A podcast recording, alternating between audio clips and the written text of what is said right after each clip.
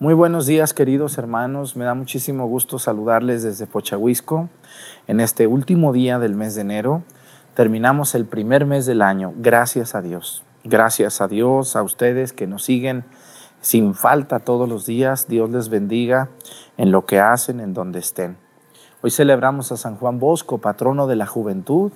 Vamos a pedir por todos los jóvenes, que algunos andan bien aquí sirviéndole a Dios, pero otros andan muy mal lejos de Dios, sumidos en, en cosas muy, muy desagradables. Dios bendiga a los jóvenes que ven la misa, a los que no la ven, que algún día se conviertan a Dios.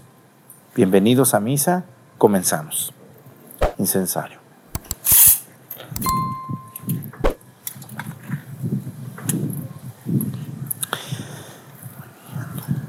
Reverencia a la cruz. Avanzamos despacito.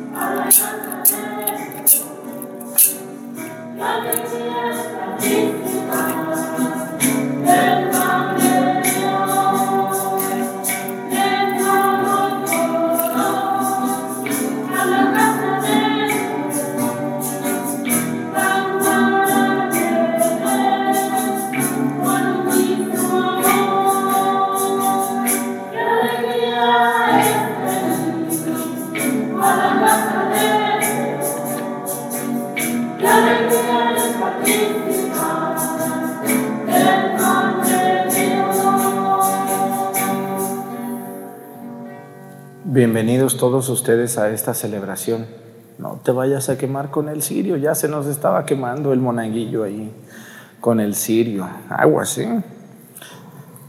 Bueno, vamos a, darle gracias a Dios por este último día del mes que Dios nos permite. Gracias a los del coro que siempre están dispuestos aquí en Pochahuisco a ayudar, ayudarnos y ayudar. Gracias a los monaguillos a las señoras que se encargan del templo, que limpian, que le echan ganas, que preparan manteles y libros y sonido. Y gracias a todos ustedes por seguir haciendo esto.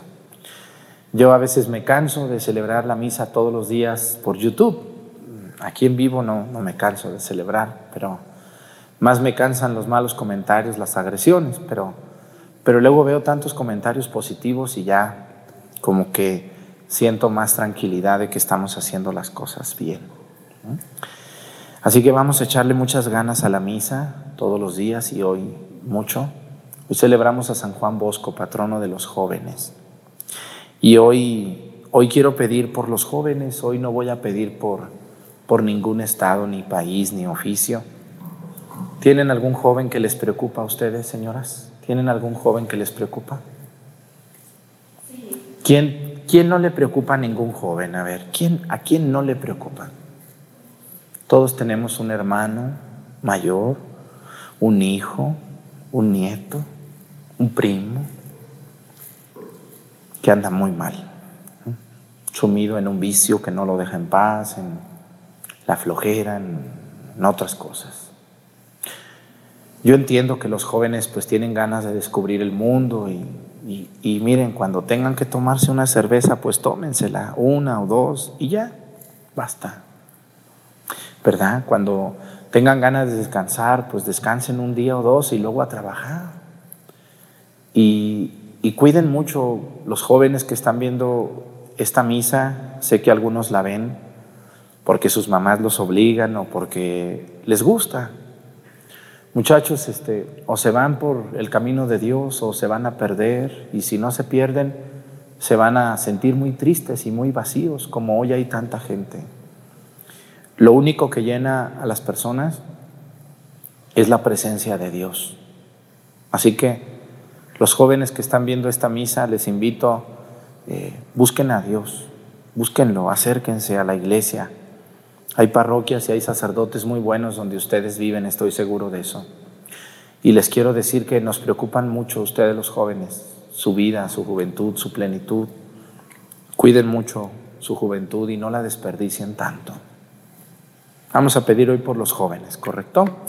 Todas las que están viendo la misa, les invito a que en los comentarios pongan el nombre de quien les preocupa mucho en su casa. Su hijo, su, su sobrino, su nieto, su hija, su hermana. Vamos a pedir por todas esas muchachonas, esos muchachones, que Dios les ayude. Pongan su nombre en los comentarios, por favor. En el nombre del Padre y del Hijo y del Espíritu Santo, la gracia de nuestro Señor Jesucristo, el amor del Padre y la comunión del Espíritu Santo esté con todos ustedes. Pidámosle perdón a Dios por todas nuestras faltas. Yo confieso ante Dios Todopoderoso y ante ustedes, hermanos, que he pecado mucho de pensamiento, palabra, obra y omisión, por mi culpa, por mi culpa, por mi grande culpa.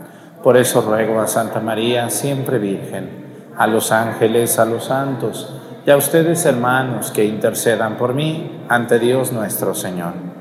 Dios Todopoderoso tenga misericordia de nosotros, perdone nuestros pecados y nos lleve a la vida eterna.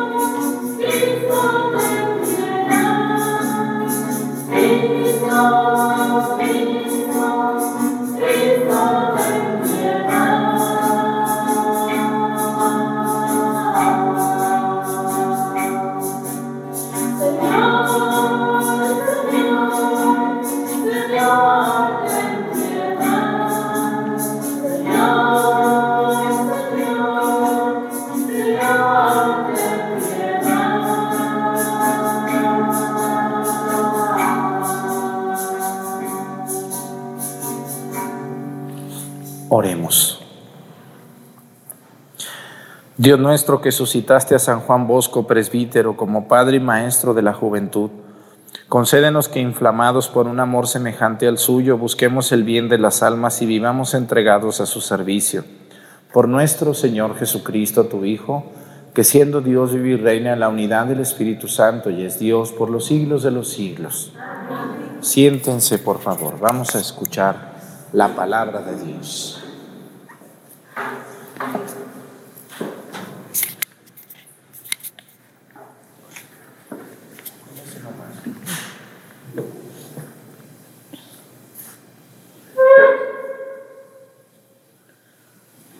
De la carta a los hebreos, hermanos, rodeados como estamos por la multitud de antepasados nuestros que dieron prueba de su fe, dejemos todo lo que nos estorba, librémonos del pecado que nos ata, para correr con perseverancia la carrera que tenemos por delante. Fija la mirada en Jesús, autor, consumador de nuestra fe. Él, en vista del gozo que se le proponía, aceptó la cruz, sin temer su ignominia, y por eso está sentado a la derecha del trono de Dios. Mediten pues en el ejemplo de aquel que quiso sufrir tanta oposición de parte de los pecadores, y no se cansen ni pierdan el ánimo, porque todavía no, ha llegado, no han llegado ustedes a derramar su sangre en la lucha contra el pecado. Palabra de Dios. Alaben al Señor los que lo buscan. Alaben al Señor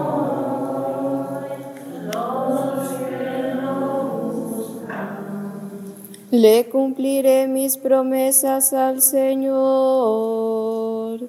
delante de sus fieles los pobres comerán hasta saciarse y alabarán al Señor los que lo buscan. Su corazón ha de vivir para siempre. Alaben al Señor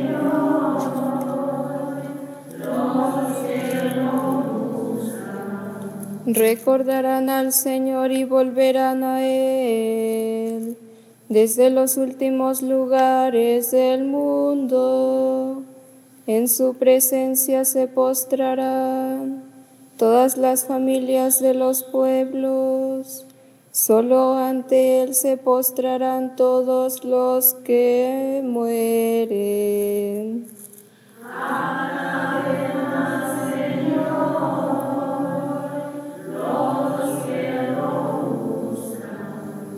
Mi descendencia lo servirá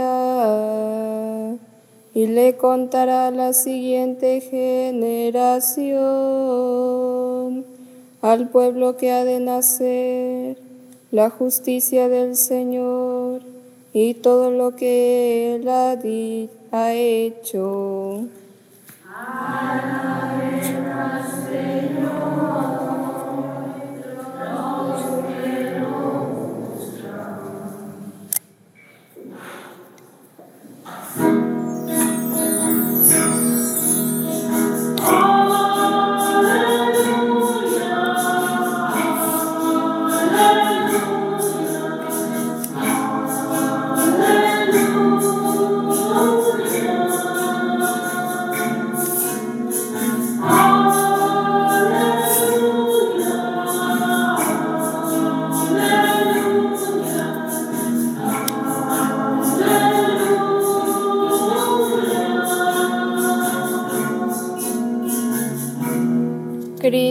Hizo suyas nuestras debilidades y cargó con nuestros dolores.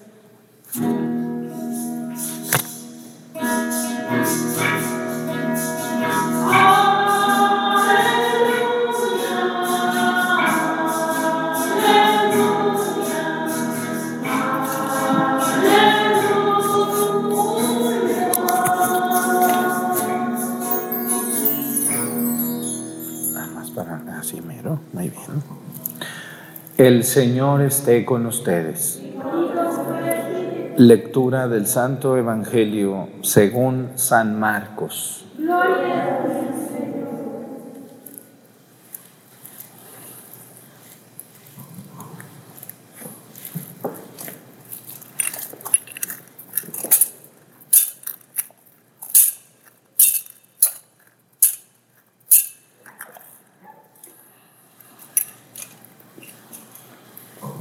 En aquel tiempo, cuando Jesús regresó en la barca al otro lado del lago, se quedó en la orilla y ahí se le reunió mucha gente. Entonces se acercó uno de los jefes de la sinagoga llamado Jairo. Al ver a Jesús se echó a sus pies y le suplicaba con insistencia. Mi hija está agonizando, ven a imponerle las manos para que se cure y viva. Jesús se fue con él y mucha gente lo seguía y lo apretujaba. Entre la gente había una mujer que padecía flujo de sangre desde hacía 12 años. Había sufrido mucho en manos de los médicos y había gastado en eso toda su fortuna, pero en vez de mejorar había empeorado. Oyó hablar de Jesús, vino y se le acercó por detrás de entre la gente y le tocó el manto, pensando que con solo tocarle el vestido se curaría. Inmediatamente se le secó la fuente de su hemorragia y sintió en su cuerpo que estaba curada. Jesús notó al instante que una fuerza curativa había salido de él y se volvió hacia la gente y les preguntó, ¿quién me ha tocado mi manto? Sus discípulos le contestaron, ¿estás viendo cómo te empuja la gente y todavía preguntas que quién te ha tocado? Pero él seguía mirando alrededor para descubrir quién había sido. Entonces se acercó la mujer asustada y temblorosa. Al comprender lo que había pasado, se postró a sus pies y le confesó la verdad. Jesús la tranquilizó diciendo, hija, tu fe te ha curado. Vete en paz y queda sana de tu enfermedad. Todavía estaba hablando Jesús cuando unos criados llegaron de casa del jefe de la sinagoga para decirle a éste, ya se murió tu hija, ¿para qué sigues molestando al maestro? Jesús alcanzó a oír lo que hablaban y le dijo al jefe de la sinagoga, no temas, basta que tengas fe. No permitió que lo acompañaran más que Pedro, Santiago y Juan, el hermano de Santiago. Al llegar a la casa del jefe de la sinagoga, vio Jesús el alboroto de la gente y oyó los llantos y los alaridos que daban. Entró y les dijo, ¿qué significa tanto llanto y alboroto? La niña no está muerta, está dormida. Y se reían de él. Entonces Jesús echó fuera a la gente y con los padres de la niña y sus acompañantes entró a donde estaba la niña la tomó de la mano y le dijo, Talita cum, que significa, óyeme niña, levántate. La niña, que tenía 12 años, se levantó inmediatamente y se puso a caminar. Todos se quedaron asombrados. Jesús les ordenó severamente que no lo dijeran a nadie y les mandó que le dieran de comer a la niña. Palabra del Señor. Siéntense, por favor.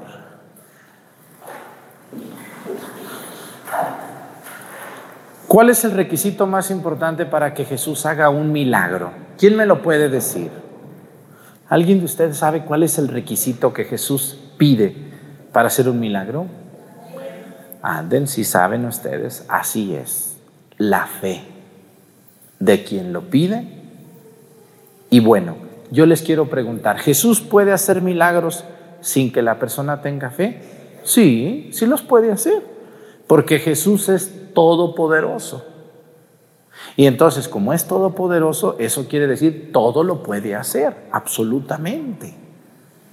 Pero Jesús es todopoderoso, entonces puede hacer un milagro, pero Jesús quiere que la persona que pide el milagro tenga fe. Pero vamos a ver algo más profundamente. Si el requisito es tener fe, para muchos dirán, ah, pues eso está fácil. No, no, no, no, no es tan fácil. Miren, ¿qué es la fe? Si nos ponemos nosotros a buscar en el catecismo de la Iglesia Católica, ¿qué es fe? La fe es una virtud que Dios da el día de nuestro bautismo. Cuando ustedes los trajeron a bautizar, sus padrinos prendieron una vela ¿De dónde la aprendieron sus padrinos? Del Sirio Pascual, ahí lo tenemos, donde se andaba quemando ahorita mi querido monaguillo. De ahí prendieron la vela. Y la prendieron de ahí porque Cristo es la luz del mundo y Cristo ilumina el camino de una persona desde su infancia. Y la vela significa el regalo de la fe para ese niño o esa niña chiquita que sus padres pidieron y que sus padres asintieron y que dijeron, sí estoy dispuesto, sí estoy de acuerdo, sí me comprometo a educar a mi hijo en el amor a Dios y a la iglesia. Entonces, a todos nosotros, el día que ustedes eran unos bebés bonitos, chiquititos, cachetoncitos, Dios les dio la fe. ¿Qué pasó por el camino de la vida? Por ahí la tiraron. Y no me refiero a la vela, me refiero a la fe. A mí hay personas que una vez me dijo una señora de esas groseronas que a veces me llegan, por sacerdotes como usted, perdemos la fe. Le dije, ¿qué pierde usted, señora? Lo que no se tiene no se pierde. Usted no tenía fe. Cuando una persona tiene fe, no la deja, no la pierde. ¿Qué es la fe? La fe yo la describo así. Es la confianza cierta y absoluta en Dios.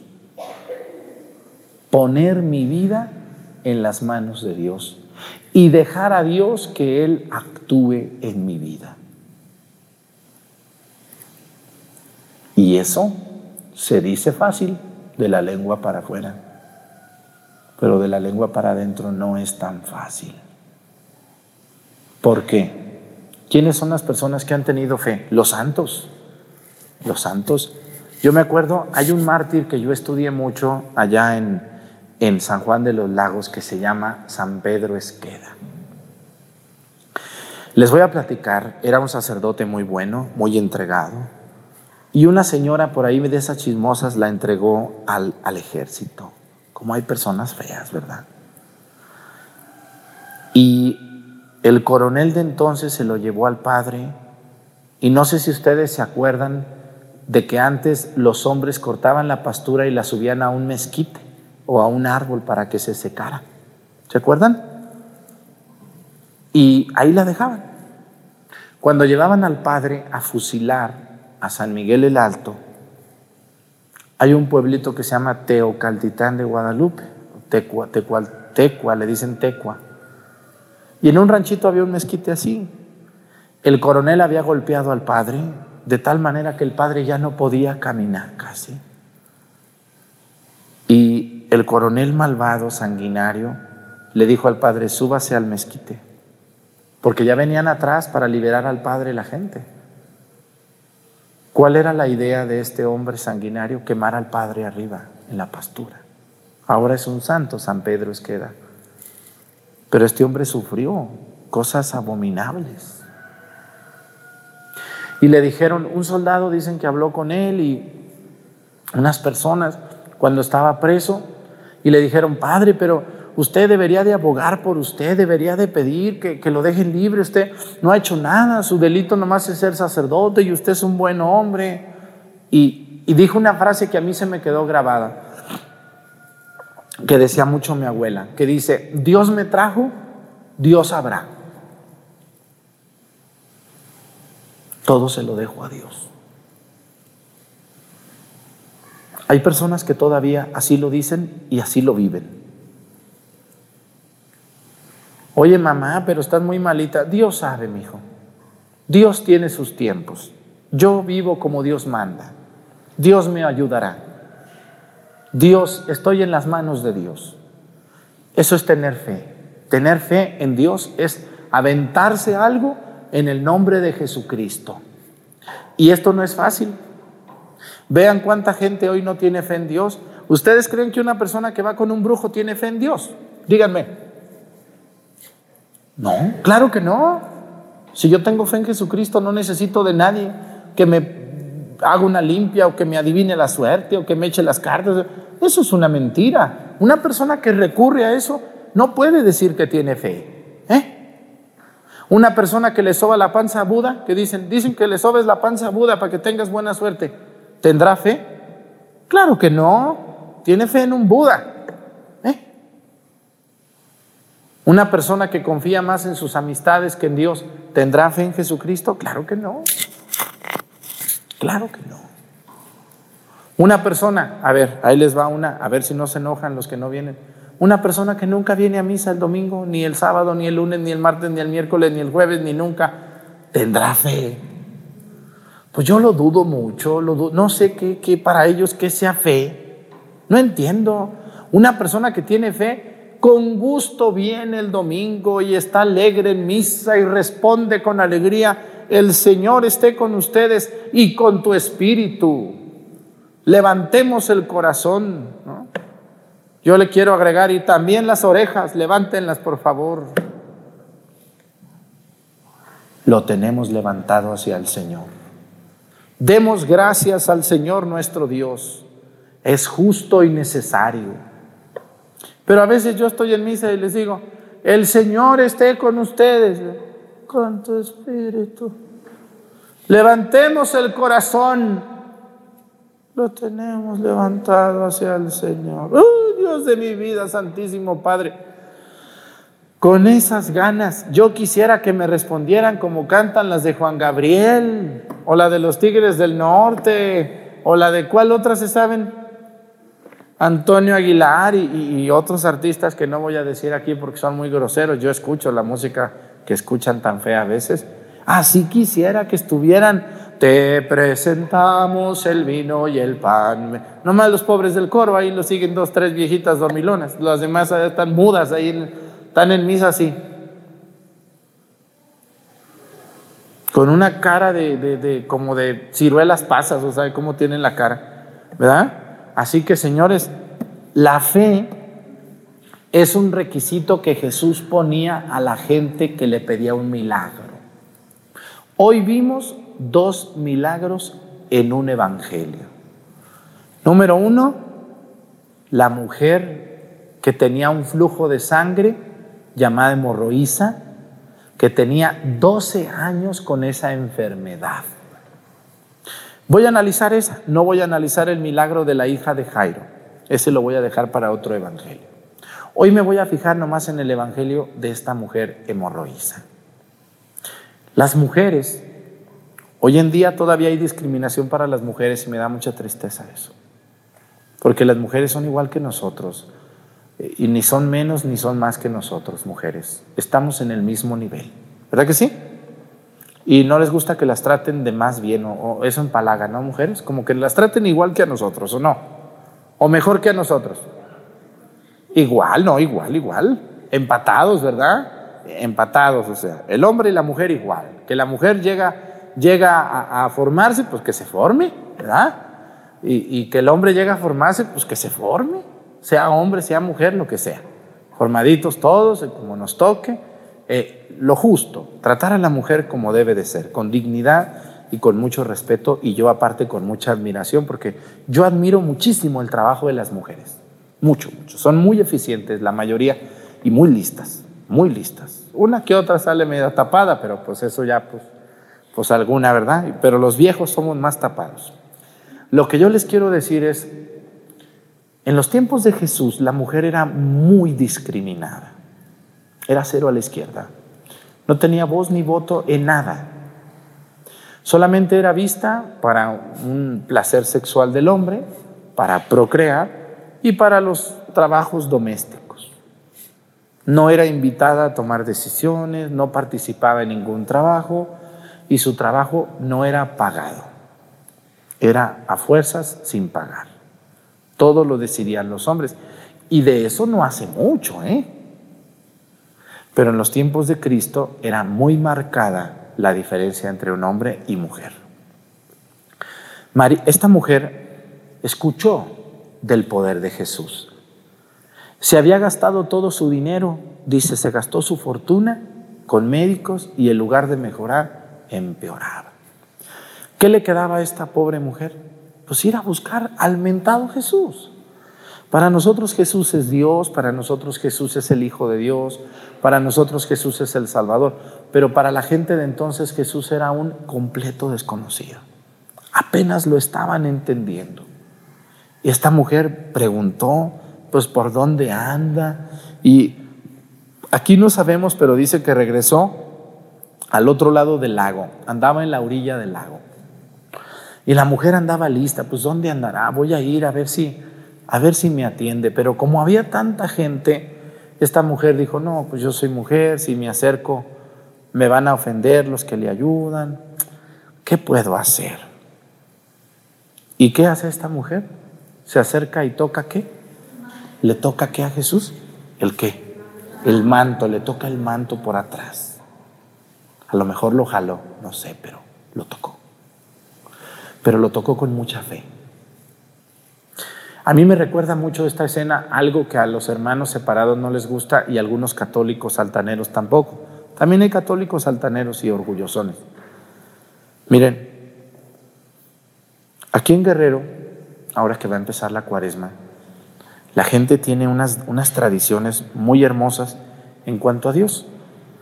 Los viernes de la cuaresma, la gente de estos pueblos de Guerrero va a visitar a un Cristo. El primer viernes, por ejemplo, van a visitar, ¿se acuerdan ustedes cuál Cristo? El de Colotlipa, ¿no? El Señor de las Misericordias, allá en el municipio de Quechultenango. Van allá la gente. Y es un gentío que va a un Cristito chiquito, así chiquitito, muy antiguo. Y luego el segundo viernes, ¿a dónde van? ¿Se acuerdan ustedes? Yo como que me acuerdo de un Cristo allá en Tasco o en Mayanalán, allá en Tepecuacuilco. Y luego el tercer viernes en otro lugar, y el quinto viernes, y el cuarto viernes. ¿Cuándo es en Xalpatláhuac allá? ¿Cuándo es? El tercer, ¿eh? sí se lo saben, ay, ay, ay, ya me dijeron que ya se están apurando con el camioncito. Vieran ustedes yo cómo he admirado esas tradiciones de estos pueblos de Guerrero. Los viernes de cuaresma van a un santuario, el segundo viernes a otro, el tercer viernes. ¿El cuarto viernes a dónde van? El quinto, a Paintla, con la Virgen de los Dolores, creo que van. Y con el Señor de Tecalpulco allá en Tasco también. Y bueno, todo. Y, allá me faltó este que está hasta allá en Cristo Negro, que está por el municipio arriba de Teloloapan a un ladito. Cuetzalan de Progreso. A lo mejor ustedes no, pero otros de allá, de aquella región sí van.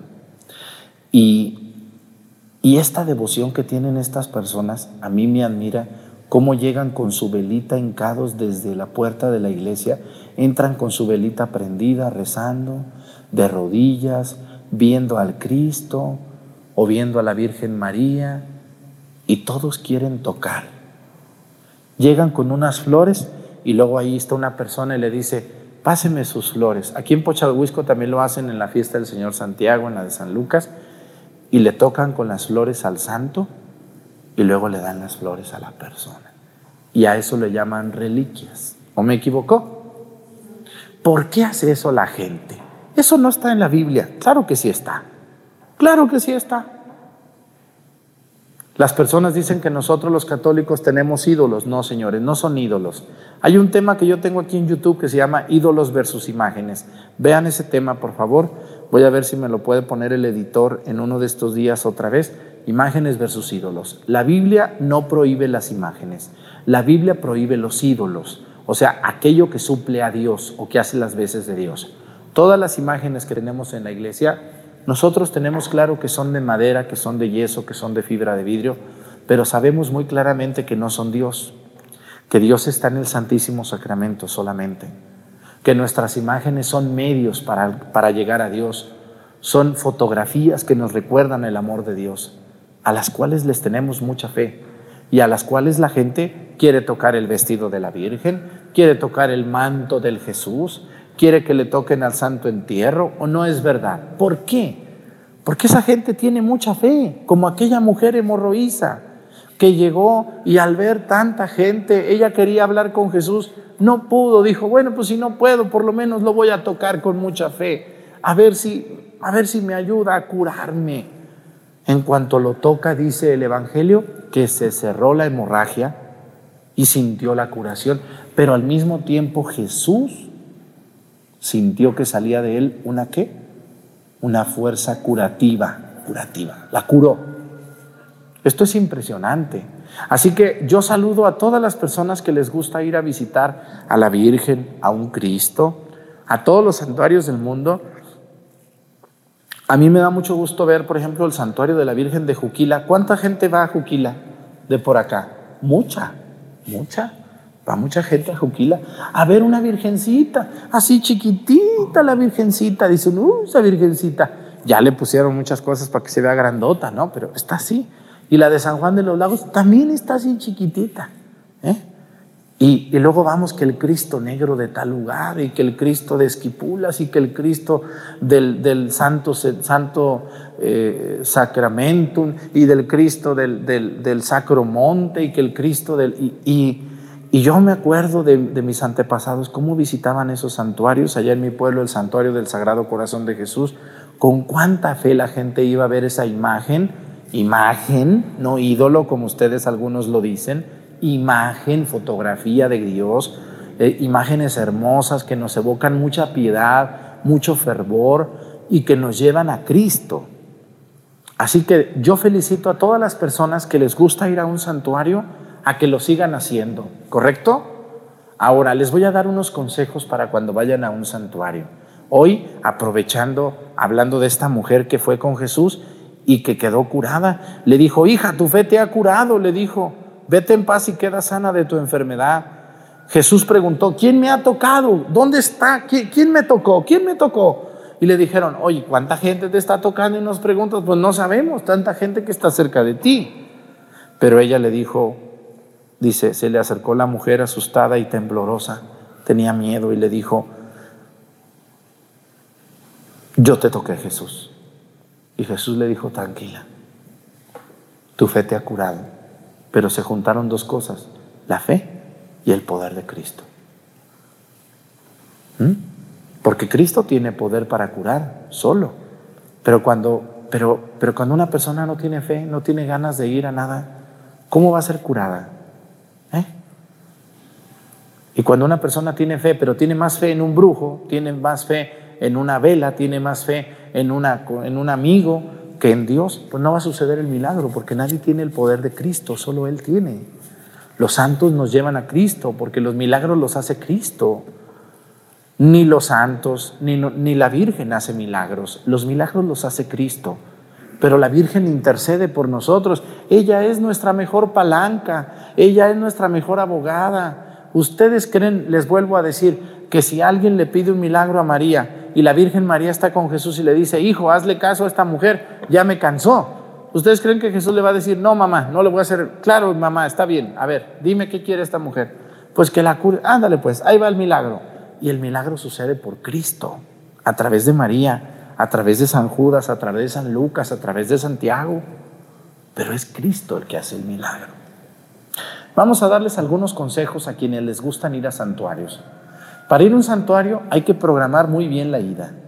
Número dos, hay que saber en dónde voy a llegar a dormir, porque a veces llegamos allá y no sabemos dónde.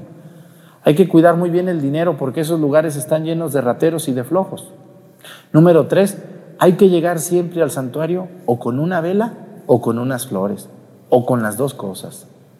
Hay que llevar el rosario. Y si puedo llegar al santuario y hay misa, me quedo a misa completa. Si no hay misa, rezo mi rosario. Pero no nomás ir a ver como tanta gente hoy atarantada. Yo el otro día fui al santuario del Señor de Chalma y vi inmensidad de gente entrando, tomándose mil fotos y platicando y ja, ja, ja, ja, ja, ja, ja, ja, con cachuchas, con chicles, comiendo, puras risotadas, puras burlas. Y los vi desde que entraron, ja, ja, ja, ja, ja, ja, ja, ja, con fotos y con chicles y con gorras, llegan ahí y se van y todo sigue igual. Son puros turistas. ¿Cuál fe? Esa gente no tiene fe, nomás van a pasear, van a divertirse, van a lucirse. Esas no son formas de visitar un santuario. Cuando uno va a un santuario, uno va y entrando compra uno unas florecitas o una veladora ¿eh? y su rosario. Y uno dice, voy a ir a visitar al Señor de Chalma o a la Virgen de Guadalupe y me voy a quedar a una misa. Y si no hay misa, pues rezo mi rosario. Y ya que lo rece, me voy. Que toque mis flores el santo y me las llevo como reliquia. Le prendo su veladora, le encargo mis, mis intenciones y le pido que me ayude.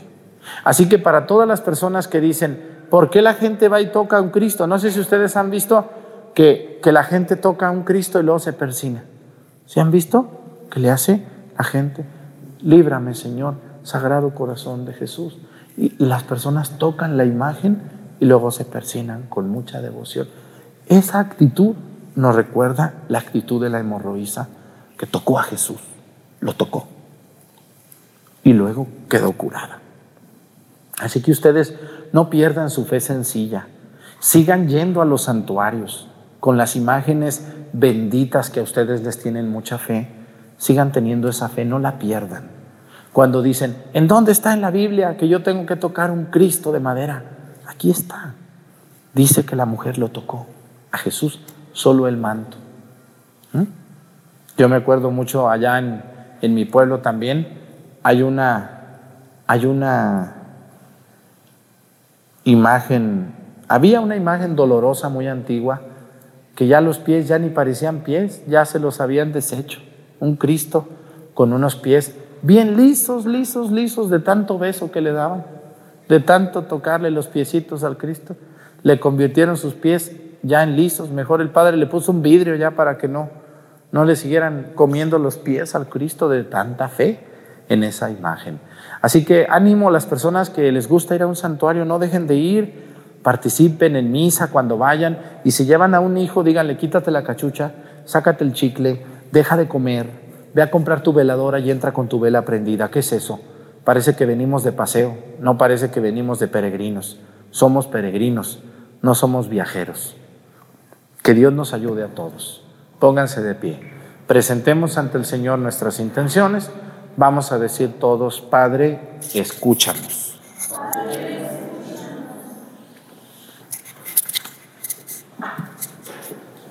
Por la Santa Iglesia, reunida aquí en el nombre del Señor y extendida por todo el mundo, roguemos al Señor.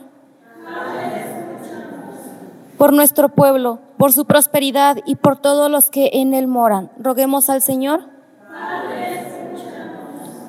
Por los que están de viaje, por los enfermos y prisioneros, por los pobres y por todos los que sufren, roguemos al Señor.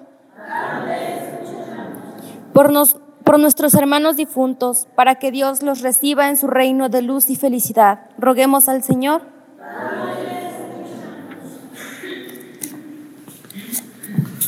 Vamos a pedir por todos los jóvenes. Recordemos a nuestro hermano, a nuestro hijo, a nuestro nieto, a nuestro sobrino, que anda, que anda mal, que anda lejos de Dios. Pidamos por ellas y por ellos que Dios les ayude a, a buscar a Dios y, y ser felices en su vida.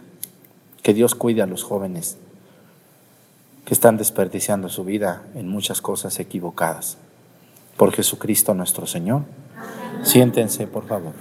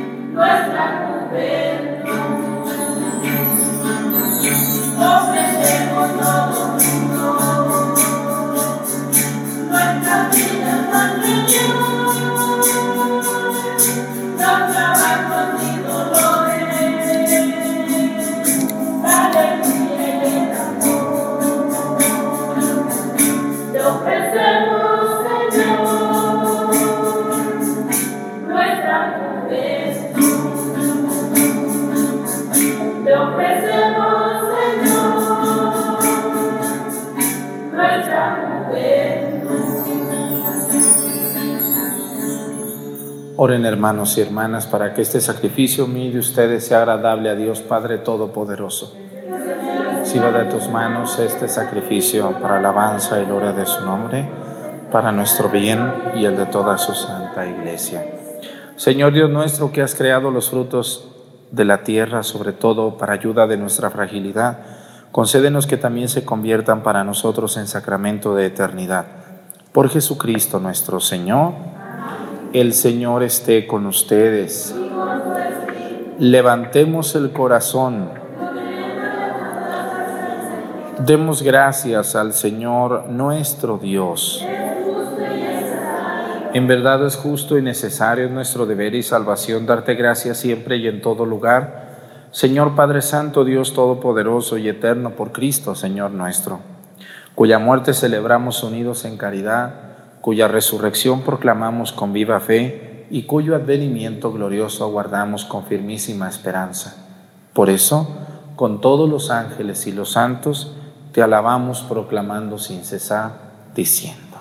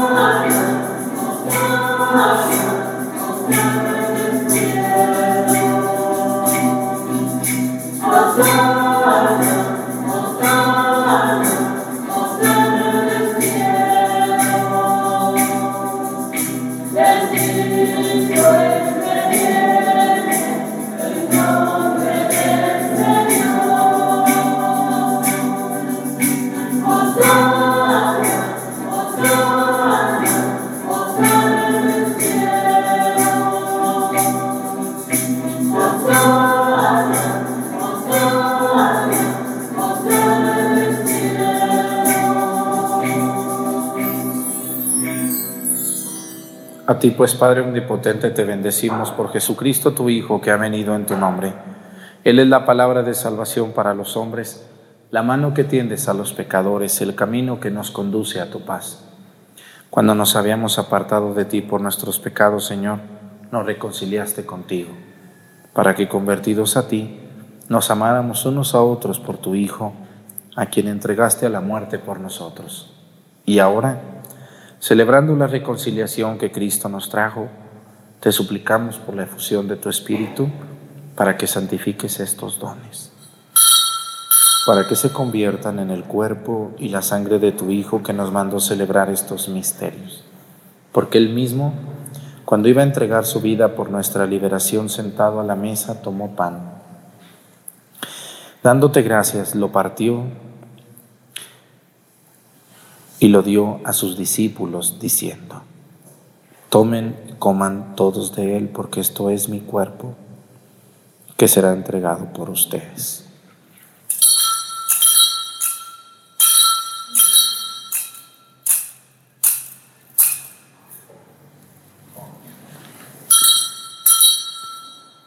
Del mismo modo, aquella noche tomó en sus manos el cáliz de la bendición y proclamando su misericordia se los dio a sus discípulos diciendo, tomen y beban todos de él, porque este es el cáliz de mi sangre, sangre de la alianza nueva y eterna que será derramada por ustedes y por muchos para el perdón de los pecados.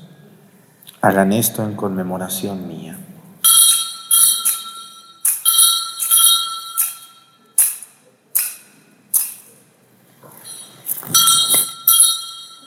Este es el sacramento de nuestra fe.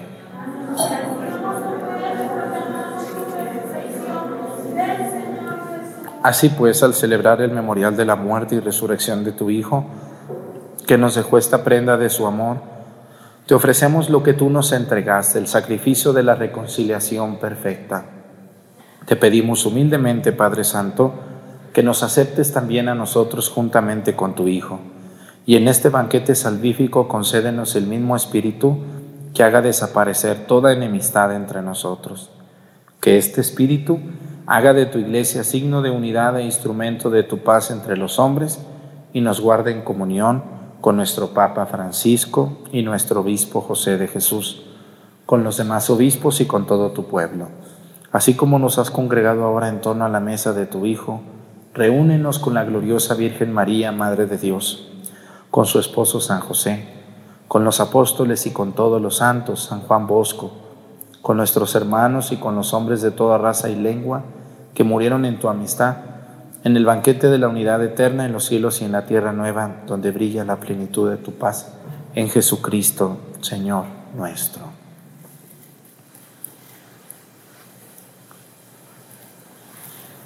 Por Cristo, con Él y en Él, a ti Dios Padre Omnipotente, en la unidad del Espíritu Santo, todo honor y toda gloria por los siglos de los siglos.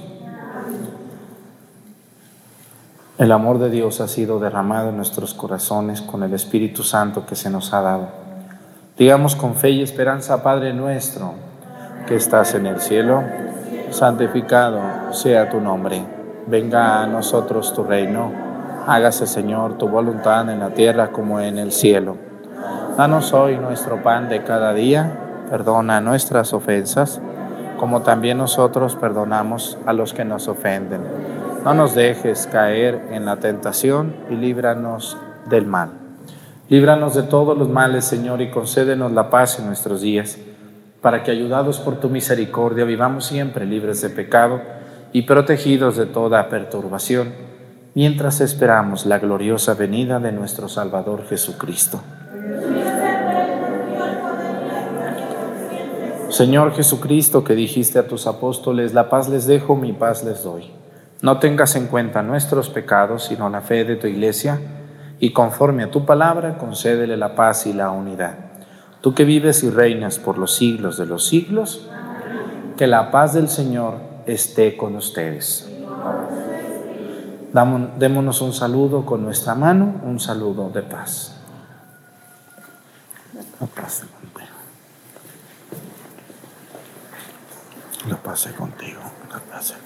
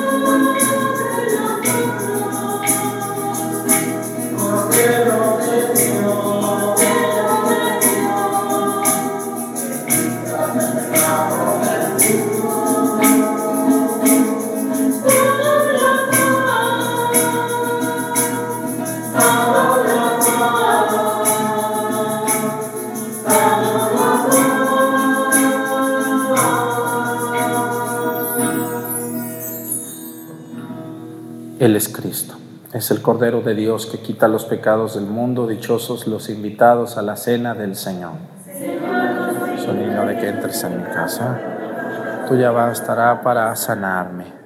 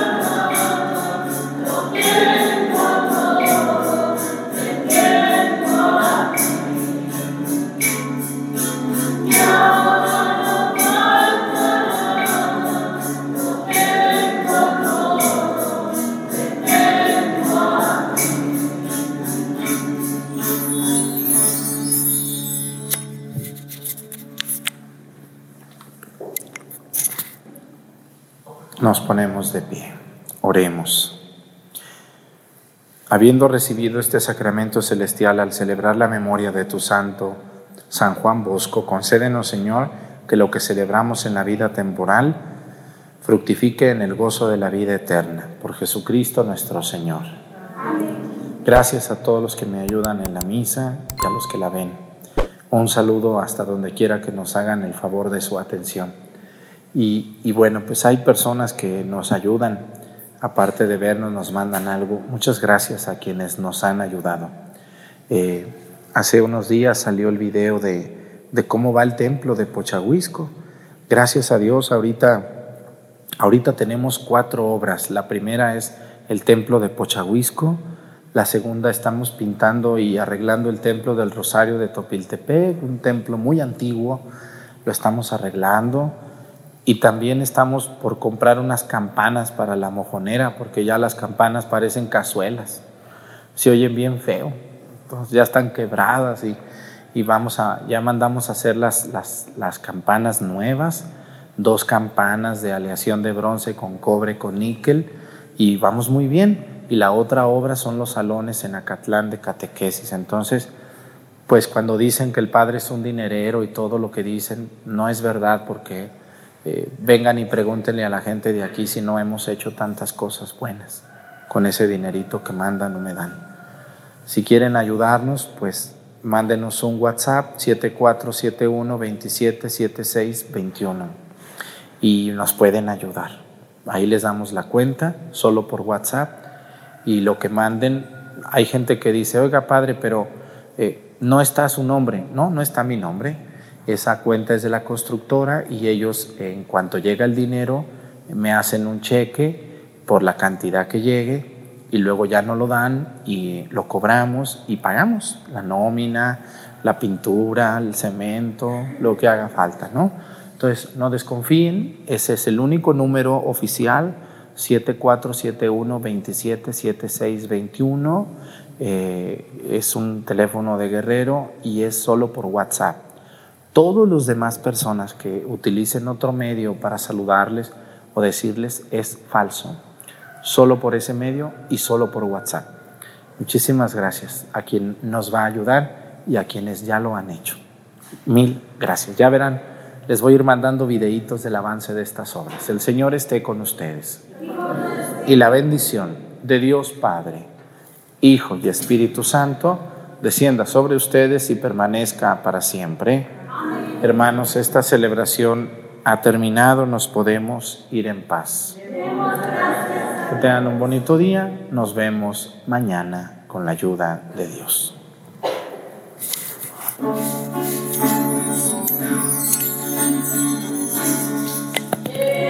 gracias.